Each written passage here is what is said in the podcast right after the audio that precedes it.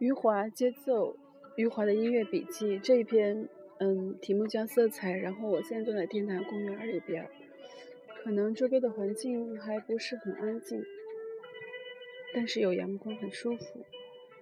我记得有一次和里姆斯基、科萨科夫、斯亚克里亚宾坐在和平咖啡馆的一张小桌子旁讨论问题。拉赫玛尼诺夫在回忆录里记录了这样的一件往事。这位来自莫斯科乐派的成员与来自圣彼得堡派五人团的里姆斯科、里姆斯基、科萨科夫、科萨科夫有着亲密的关系，尽管他们各自所处的乐派几乎永远是对立的。然而，人世间的友谊和音乐上的才华时常会取消对立双方的疆界，使他们坐在了一起。虽然在拉赫玛尼诺夫情绪开朗的回忆里，几乎。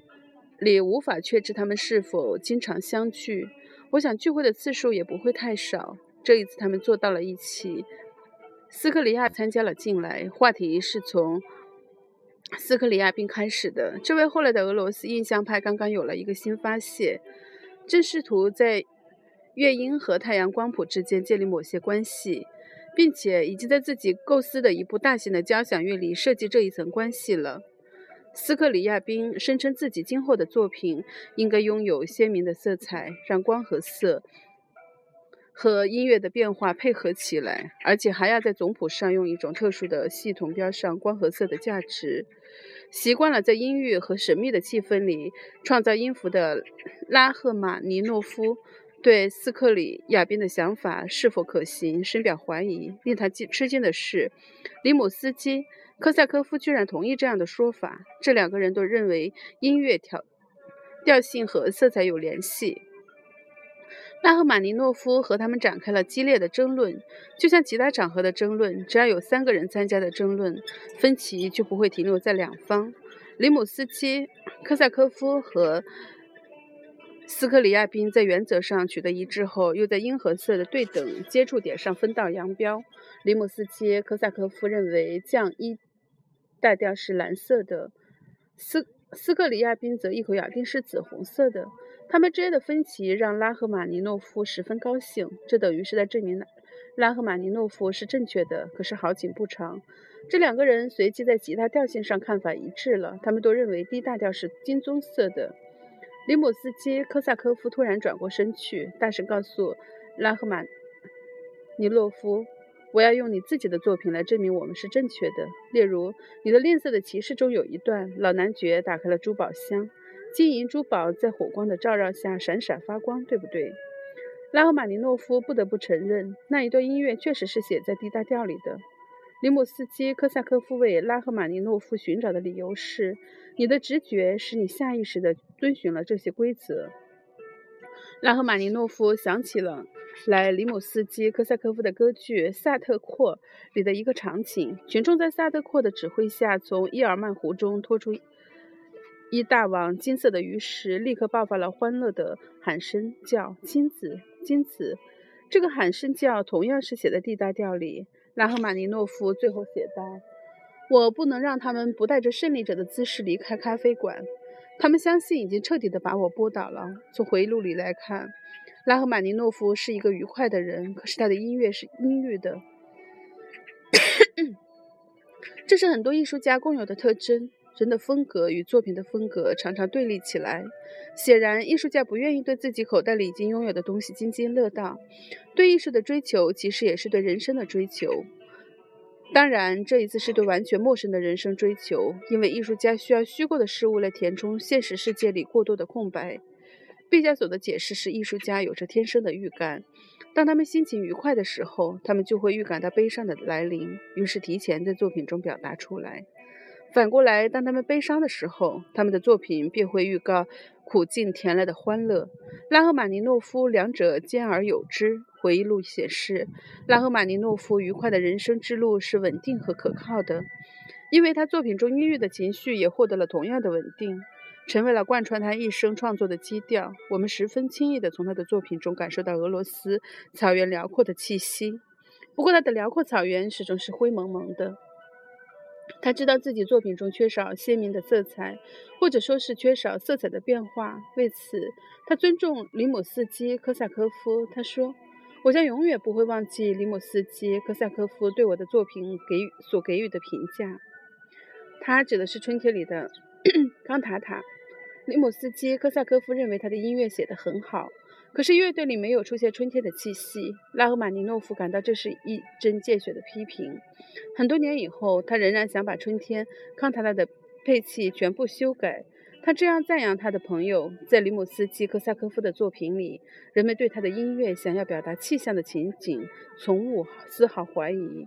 如果是一场暴风雪，雪花似乎从木管和小提琴的音孔中飞舞地飘落而出。阳光高照时，所有的乐器都发出炫目的光辉。描写流水时，浪花潺潺地在乐队中四处溅波，而这种效果不是用廉价的竖琴、刮奏制造出来的。描写天空闪烁着星光的冬夜时，音响清凉、透明如镜。拉赫玛尼诺夫对自己深感不满。他说：“我过去写作时完全不理解，我不知道怎么说才好。乐队音响和仪器像学之间的关系，在他看来，里姆斯基科萨科夫的作品里面。”有一个预报准确的气象站，而在他自己的作品世界里，连一个经常出错的气象站都没有，这是令他深感不安的原因所在。问题是，拉赫玛尼诺夫作品中灰蒙蒙的气候是持续不久的、不变的，那里不需要任何来自气象方面的预报，就像没有人认为有必要在自己的梦境中设立一个气象站。拉赫玛尼诺夫作品的世界其实就是梦的世界，在欢乐和痛苦的情景的。情感的背景上，拉赫玛尼诺夫的色彩都是相同的，如同在梦中，无论是悲是喜，色彩总是阴郁的那样。拉赫玛尼诺夫作品里长时间不变的灰蒙蒙，确实给人以色彩单一的印象。不不过，同时也让人们注意到它那稳定的灰蒙蒙的颜色其实无限的深远，就像辽阔的草原和更加辽阔的天空一样向前延伸。这也是为什么人们会在拉赫玛尼诺夫的音乐中始终感受到神秘的。气氛在弥漫。另一个例子来自他们的俄罗斯同胞瓦西里康蒂斯基。对康蒂斯基而言，几乎每一种色彩都能够在音乐中找到相对应的乐器。他认为蓝色是典型的天堂色彩，它所唤起的最本的感觉是宁静。当它几乎变成黑色时，它会发出一种仿佛是非人类所有的悲哀。当它趋向白光时，它对人的感染力就会变弱。因此，他断言。淡蓝色是长笛，深蓝色是大提琴，更深的蓝色是雷鸣般的双管巴斯，最深的蓝色是管风琴。当蓝色和黄色均匀地调和成绿色时，康定斯基继承了印象派的成果。他感到绿色有着特有的镇定和平静。可是，当他一旦在黄色或者蓝色里占优势时，就会带出相应的活力，从而改变内在的感染力。所以，他把小提琴给了绿色。他说：“纯粹的绿色是小提琴与平静中偏重的调子来表现的，而红色有着无法约束的生气。虽然它没有黄色的放肆的感染效果，然而它是成熟和充满强度的。康定斯基感到淡暖红色和适中的黄色有着类似的效果，都给人以 有力、热情、果断和坎学的感觉。在音乐里，它是喇叭的声音。朱红感觉是感觉锋利的红色。”它是靠蓝色来冷却的，但是不能用黑色去加深，因为黑色会压制光芒。光芒，康定斯基说，朱红听起来就像大喇叭的声音或雷鸣般的鼓声。紫色是一个被冷化了的红色，所以它是悲哀和痛苦的。在音乐里，它是英国号或木质乐器，如巴松的声调生成调子。康定斯基喜欢引用。德拉克鲁瓦的话，德拉克鲁瓦说：“每个人都知道，黄色、橙色和红色给人欢愉、欢快和充裕的感觉。”歌德曾经提到一个法国人的例子，这个法国人由于夫人将室内家具的颜色从蓝色变成深红色，他对夫人谈话的声调也改变了。还有一个例子来自马塞尔·普鲁斯特，当他下来在旅途的某一个客栈时。由于房间是海洋的颜色，就使他在远洋、远离海洋时仍然感觉到空气里充满了盐味儿。康涅斯基相信色彩有一种直接影响心灵的力量。他说：“色彩的和谐必须依赖于人与人心灵相应的震动，这是内心需要的指导原则之一。”康定斯基所说的内心需要，不仅仅是指内心世界的冲动和渴望，也包包含了实际表达的意义。与此同时，康定斯基认为音乐对于心灵也有着同样直接的作用。为此，他借用莎士比亚《威尼斯商人》中的诗句，断然认为那些灵魂没有灵魂没有音乐的人，那些听了甜蜜和谐的音乐而不动情的人，都是些为恶为非作恶、使奸。弄诈的人，在康定斯基看来，心灵就像一个容器，绘画和音乐在这里相遇后，出现了类似化学反应的活动。当他们互相包容之后，就会出现新的和谐。或者说，对心灵而言，色彩和音响其实没有区别，它们都是内心情感延伸时需要的道路，而且是同一条道路。在这方面，斯克里亚宾和康定斯基显然是一致的。不同的是，前者从绘画出发，后者是从音乐出发。斯克里亚宾比利姆斯基科萨科夫走得更远，他不是通成配器，或者说是通过管弦乐器乐法方面的造诣来表明音乐中的色彩。他的努力是为了在精神上更进一步平衡深和色深和色的关系。在一九一一年莫斯科出版的音乐杂志第九期上。斯克里亚宾发表了有关这方面的图表，他认为这是为他的理论提供令人信服的证据。在此之前，另一位俄罗斯人 A. 萨夏尔金文科瓦斯基女士也发表了她的研究成果，也是一份图表。她的研究表明，通过大自然的色彩来描述声音，通过大自然的声音来描述色彩，使色彩能耳听，声音能目见。俄罗斯人的好奇心使他们在此领域乐此不疲。康定斯基是一个例子，斯亚里斯克里亚宾也是一个例子，这是两个对等起来的例子。康定斯基认为音乐和绘画之间存在着一种深刻的关系，为此他借助了歌德的力量。歌德曾说过，绘画必然必须将这种关系视为它的根本。康定斯基这样做了，所以他感到自己的作品表明了绘画在今天所处的位置。如果说斯克里亚宾想让他的乐队演奏绘画，那么瓦西里·康定斯基一直就是在画音乐。长期在巴黎蒙特马特的一家酒吧里弹钢琴的萨蒂，认为自己堵住了就要去 淹没法国音乐思想和作品的瓦格纳洪流。他曾经对德彪先。德彪西说：“法国人一定不要卷入瓦格纳的音乐冒险活动中去，那不是我们民族的抱负。”虽然在别人看来，他对同时代的德彪西和拉威尔的影响被夸大了，被萨蒂自己夸大了。不过，他确实是印象派音乐的前驱。他认为他的道路也是印象派音乐的道路，开始于印象派绘画。绘画，萨蒂说：“我们为什么不能用以由莫纳、塞尚、图鲁斯？”图鲁斯、劳特雷克和其他画家所创造出的，并为人们熟知的方法，我们为什么不能用把这些方法移用到音乐上？没有比这更容易的了。萨蒂自己这么做了，拉威尔和德彪西也这么做了。做的最早、最复杂的是拉威尔，做的最有名的可能是德彪西。法国人优雅的品质使他们在处理和声对比和声时比俄罗斯细腻。于是，德彪西音响中的色彩比斯克里亚宾更加丰富与柔美，就像大西洋黄昏的景色。天空色彩的层次如同海上的一层层波涛。勋伯格在用十二音作曲中这样写道：“他，德彪西的和声没有结构意义，往往只用作色彩目的来表达情绪和画面。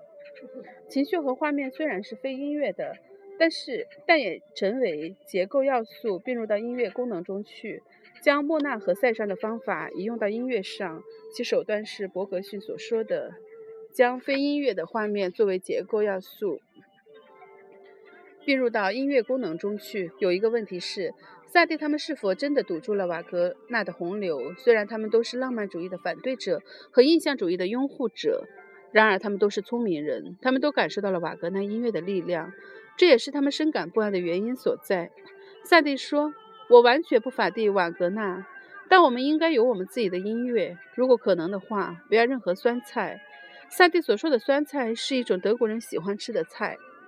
由此可见，印象主义者的抵抗运动首先是出于民族自尊，然后才是音乐，才为了音乐。事实上，瓦格纳的影响力是无敌的，这一点谁都知道。萨蒂、拉威尔和德彪西，他们也是心里明白，这就是艺术的有趣之处。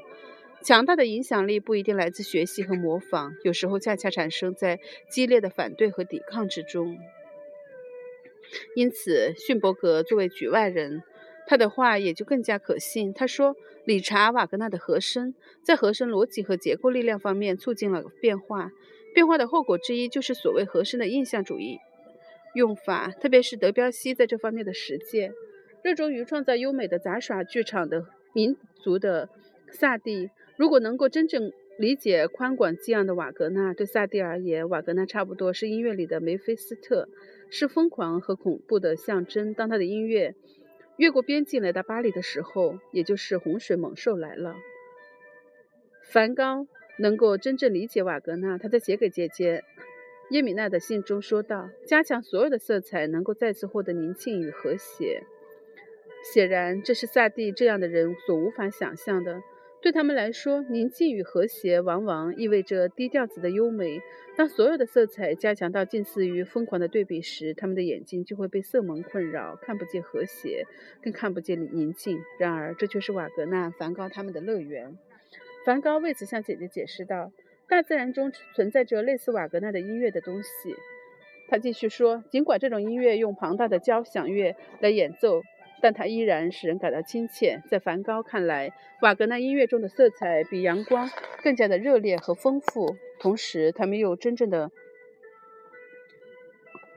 宁静与和谐。在这里，梵高表达了与康定斯基类似的想法，那就是色彩的和谐必须依赖于 与人的心灵相对应的震动。于是可以这么说：当色彩来到艺术作品中时，无论是音乐还是绘画，都会成为内心的表达，而不是色彩自身的还原。也就是说，他们所表达的是河床的颜色，不是河水的颜色。不过，河床的颜色直接饮水了河水的颜色。康定斯基认为，每一个颜色都可以既暖又冷的，但是哪一个颜色的冷暖对立都比不上红色这样的强烈，而且不管其能量和强大强度有多大。红色只把自身烧红，达到一种雄壮的成熟程度，并不向外放射许多活力。康定斯基说，它是一种冷酷的燃烧着的激情，存在于自身中的一种结实的结实的力量。在此之前，歌德已经在顿红中纯红中看到了一种高度的庄严和肃穆，并且他认为红色把所有其他颜色都统一到自身中之中。尤瑟纳尔在他有关东方的一组故事里，有一篇充满了法国情调的中国故事《王佛脱险记》。王佛是一位奇妙的画师，他和弟子流浪游在汉代的道路上，他们行囊轻便。尤瑟纳尔的解释是因为王佛爱的是物体的形象，而不是物体本身。临出身豪门、娇生惯养的生活使他成为一个胆小的人。他的父母为他找到一个娇弱似芦苇、稚嫩如乳汁、甜得像口口水、咸得似眼泪的妻子，然后谨慎知趣的父母双双去世了。林和妻子恩爱地生活在朱红色的庭院里，直到一天，林和王佛在一家小酒馆里相遇后，灵感到王佛送给了他一颗全新的灵魂和一种全新的感觉。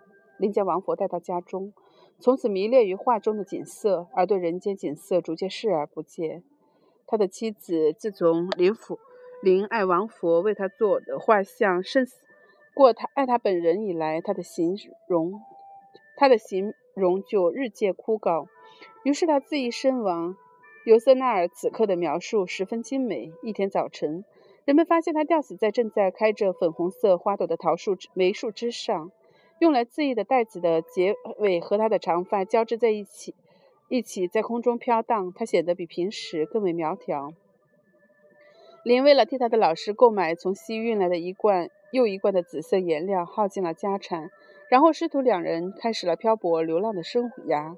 林沿门乞讨来供奉师傅，他背着一个装满了画稿的口袋，屈躬，弓腰屈背，毕恭毕敬，好像他背上的。背上负着的就是整个苍穹，因为在他看来，这只口袋里装满了白雪皑皑的山峰、春水遥遥的江河和月光皎皎的夏夜。后来，他们被天子的士兵抓到了宫殿之上，尤瑟纳尔的故事继续着不可思议的旅程。这位汉王朝的天子从小被幽闭在庭院之中，在挂满王佛画作的屋子里长大。然后他发现人世间的景色远远不如王佛画中的景色。他愤怒地对王佛说：“汉王国并不是所有王国中最美的国家，孤也并非至高无上的皇帝。最值得统治的帝国只有一个，那就是你王老头通过成千的曲线和万上万的颜色所进入的王国。”只有你悠然自得地统治着那些覆盖着皑皑白雪、终年不化的高山，和那些遍地盛开着永不凋谢的水仙花的田野。为此，天子说：“寡人决定让人烧瞎了你的眼睛，即使你王佛的眼睛是让你进入你的王国的两扇神奇的大门。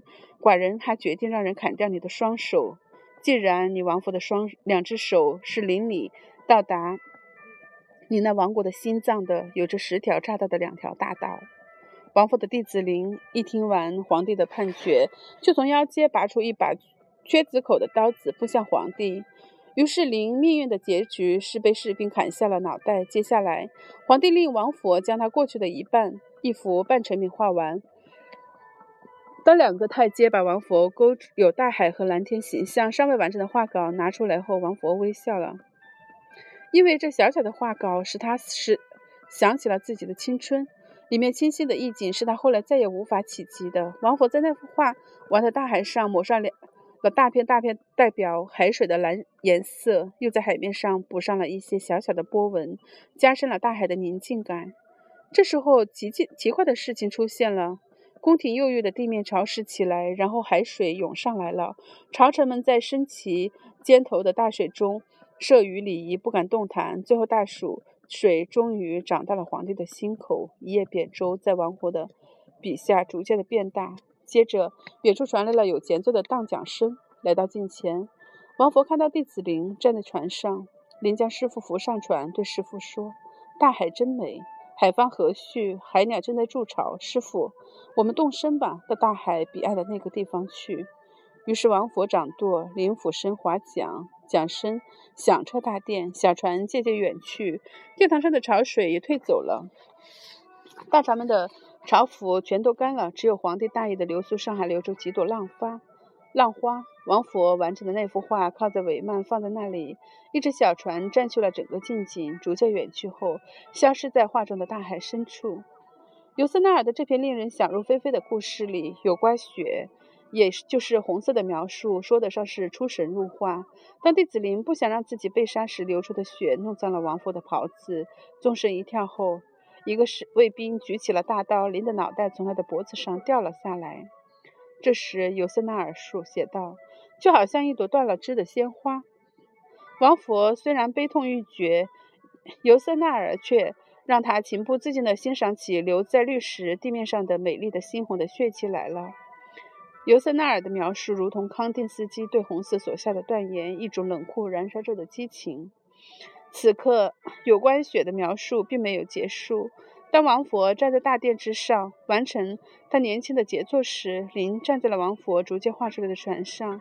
林在王佛的画中起死回生，是尤纳尤瑟纳尔的神来之笔。最重要的是，尤瑟纳尔在林的脖子和脑袋分离后重新组合时增加的道具。他这样写道。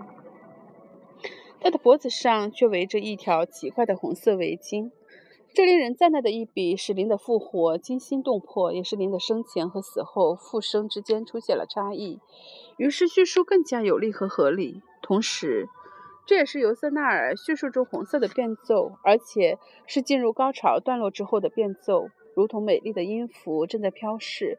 当王佛和林。的小船在画中的海面上远去。当人们已经不能辨认这师徒两人的面目时，人们却仍然可以看清您脖子上的红色围巾。变作最后一次出现时，成为优美的抒情。这一次，尤瑟纳尔让象征着血迹的红色围巾与王佛的胡须漂浮到了一起。或许是赞同歌德所说的，红色把所有其他颜色都统一到自身之中。红色成为许多作家叙述时乐意表达的色彩。我们来看看马拉美是如何恭维女士的。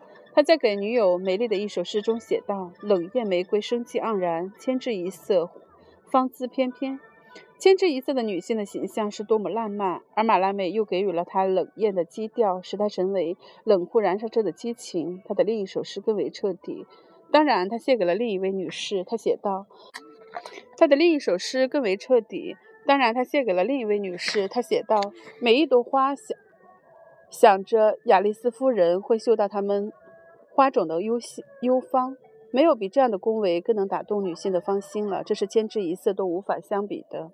将女性比喻成鲜花，已是今是殷勤之词，而让每一朵鲜花都去梦想着某一位女性，这样的叙述还不令人陶醉。马拉美似乎证实了一个道理：一个男人一旦精通了色彩，那么无论是写作还是调情，将会所向披靡。一九九九年五月十二日。谢尔盖·拉赫玛尼诺夫出生在一个音乐世家，他的祖父阿尔卡迪是与穆索尔斯基等人同代并且齐名的作曲家，他的父母都是业余钢琴演奏家。从小接受钢琴训练的他，并没有很早的出现显显现出音乐的天才，直到在圣彼得堡音乐学院接受严格训练的时候，他的天分才被激发出来。在先后创造了几首让他名声大噪的。大振的作曲之后，他从莫斯科音乐学院以第一荣誉生的身份毕业。五年之后，拉赫玛尼诺夫的第一交响乐创作完成。这个原本踌躇满志的年轻人，却因为这部作品的首演失败而患上忧郁抑郁症。事后他才知道，指挥不但没有充分的练习，还在表演时喝醉了酒，毁了整个演出。但真相并没有让原本就性格忧郁的拉赫玛尼诺夫振作起来。他的创作在这之后的数年里一直处于停滞状态。把他从绝望中拯救出来的是当时并不普及的心理治疗。一位心理治疗师在把他催眠后，不停地对他说：“一切事情都会迎刃而解，你的身体会好起来，你也会谱出更多的作品。”几个月下来，这种并未被医学界证明有效的心理暗示法让他的病情逐渐的好转。在接受治疗的这段时间里，拉赫玛尼诺夫完成了他的经典第二钢琴协奏曲，并把它献给了拯救自己的恩人。拉威尔和自己的一众前辈们一样，天才的拉威尔年轻时也曾对罗马大奖怀有过热烈的憧憬和向往。拉威尔第一次参赛就获得次奖，按照惯例，下一届大奖会优先考虑他。然而，第二次参赛时他又落选了。他的老师弗雷认为他仍然很有希望得奖，于是拉威尔第三次参赛却第三次落选了。一九零五年，当拉威尔即将超过参赛年龄限制时，他第四次对罗马大奖发起了攻势。然而，他的参赛申请却因为音乐风格的独特而遭到拒绝。此时的拉威尔已经创作了古风、小步舞曲等多首作品，在法国人士人乃至全欧洲都小有名气。他被罗马大奖拒之门外的世界激起了对艺术界的不满。除了音乐家以外，报纸和知识界也都纷纷的为他鸣不平。一代文豪罗曼·罗兰甚至专门撰文为他伸屈伸冤。这场风波最终迫使巴黎音乐学院的院长泰尔·杜布瓦辞职，由弗莱接替他的职位。这也让莫里斯·拉威尔成为罗马大奖的无冕之王。萨蒂，从某种角度上说，萨蒂也许因为被归为宗教人士而非音乐家，因为他拥有阴沉专一的信仰，在音乐世界里却是一朵奇葩。从巴洛克时代。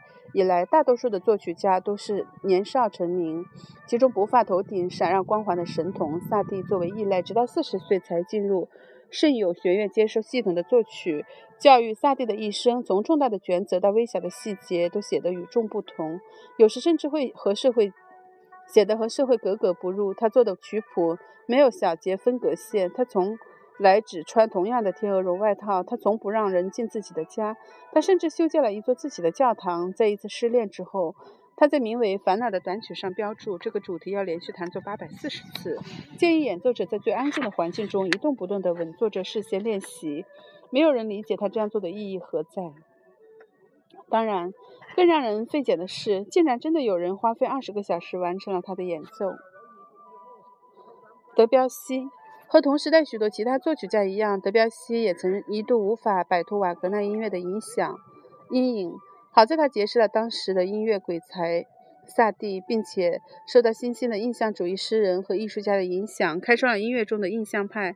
德彪西的作品已经完全摒弃了古典音乐里严谨的曲风，甚至他缺乏浪漫主义的元音乐元素。他还用自然界的声音作为自己的创作材料，并认为音乐和色彩是息息相关的。和以往音乐家把风景用艺术的形式呈现出来相反，他总是用自然界的声音具象化的表达情感。这种标新立异的手法，让那些古典主义和浪漫主义的音乐磨出老茧的眼睛，重新燃起对音乐的激情。斯克里亚宾。一九一零年，当斯克里亚宾再次回到俄罗斯的时候，柴可夫斯基对抗五人团的时代早已结束了。取而代之的是他和拉赫玛尼诺夫的分庭抗礼。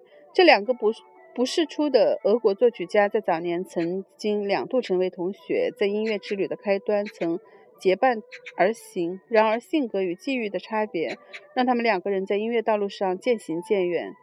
斯蒂克里宾绚烂的钢琴风格和拉赫玛尼诺夫清晰理性的曲风大相径庭，所以他也因为独特的钢琴演奏技巧而被称为哥萨克的肖邦。